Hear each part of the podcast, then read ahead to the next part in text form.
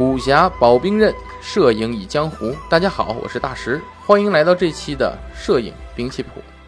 呃，大家听到这个音乐啊，就知道又是我们摄影兵器谱的节目了。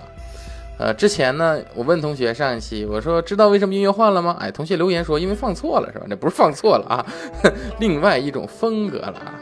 那么今天咱们介绍的是什么兵器呢？这个兵器叫含沙摄影。对应到我们摄影里面的器材就是松下的 GX9。正所谓在兵器中啊，明面上面有内外加的各十八般兵刃，还有杀人于无形的暗器。今天咱们这期就聊了暗器含沙射影。含沙射影这个暗器啊，出处是在金庸的封笔之作《鹿鼎记》中，里面的主人公啊韦小宝可以说是标准的屌丝逆袭啊，这是众多男士遵循的目标啊。当然。呃，看过《鹿鼎记》的人都知道，韦小宝那女师傅就是独臂神尼啊，独臂师太，最后留给了韦小宝一个暗器，就叫做含沙摄影。含沙摄影啊，本是一句成语，指的是一种叫玉的古代神话中的这个害人虫。这种虫子呢，又名短狐或水狐，形状像鳖，有三条腿，在水中呢含着沙，喷射人的影子，使人生病，比喻暗中攻击。从这个名字中，就能知道这个暗这个暗器啊，讲究暗中隐藏，杀人于无形。原著中这个暗器的形制呢是什么样呢？是一根铁带，带上呢装着一只铁盒，盒上有许多小孔。使用时呢扭动机关，哎，钢针呢便从小孔中激射而出。看过摄像春版电视剧的应该都有印象啊，一拉手里边那机关，胸前的衣服里就会喷出。暗器这钢针，电视剧中韦小宝杀死神龙教主，原著中呢诛杀天地会的叛徒，都是靠着这个暗器。其实这个暗器的威力，主要在于藏于无形，因为你不知道他在韦小宝身上，也不知道呢他要发射，就是因为咱们鹿鼎公啊，他灭敌制胜从来都是阴谋，绝对不是阳阳谋，对吧？他不动声色，哎，嬉皮笑脸，私下叭暗器就发出来了。对手还不知觉呢，钢针已经离身，任你再好武功也是躲不脱了。那么转到摄影器材里，这种能隐藏于无形的器材是什么呢？我就推荐大家的就是松下的 GX9 系列的相机。松下 GX 系列相机呢，从 ZX7、ZX、GX7 开始啊，一直保持着比较优异的水平。在一五年推出了 GX8，更被当时称为最强的 M43 相机。一六年推出了 GX 八五，也在今年刚推出了 GX 九啊，是 GX 九。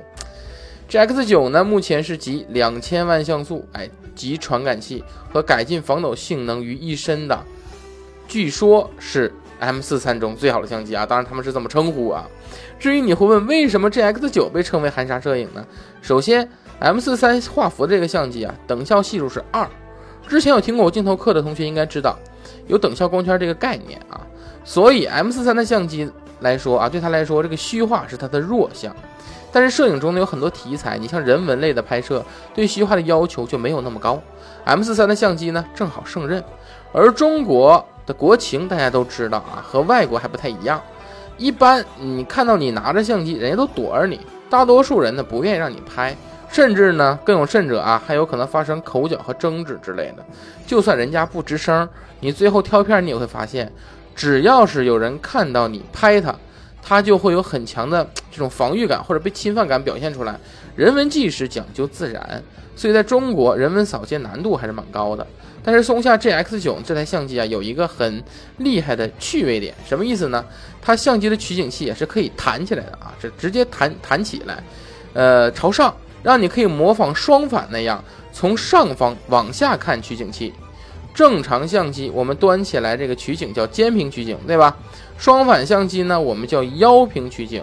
松下的 GX9 呢，想做到腰平取景是做不到了，但它放在胸前是可以做到胸平取景的啊。最大的好处就是使用的时候低头取景。那么你在用它的时候，你要是更加的弯腰弓身，哎。任谁都感觉你是在低头检查一个相机，但其实呢，你是在对着取景器，你在拍摄，就如含沙摄影的暗器一样，被摄者在不察觉的情况下已经被你收入相机之中，悄无声息，隐形于无形。那么称其为含沙摄影就绝非浪得虚名了。GX9 的主要参数呢如下，给大家简单说一下。这个相机呢，首先它是无反相机。呃，M 四三的尺寸啊，传感器的尺寸呢是十七点三乘以十三。那么有效像素是两千零三十万，它是支持四 K 的高清拍摄的。暗光对焦呢支持 E V 负四，对焦点数有四十九点。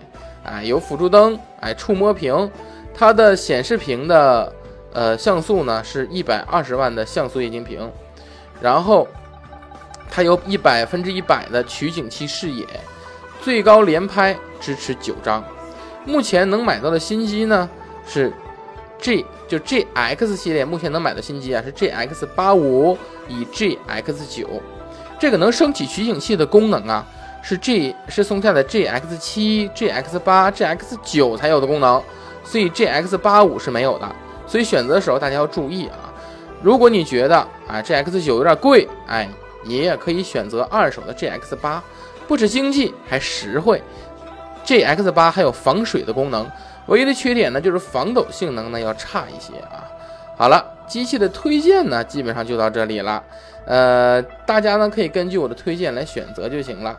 本期的摄影兵器谱就到这里，关注蜂鸟微课堂的微信号，更多摄影知识干货教程欢迎围观，咱们下期见。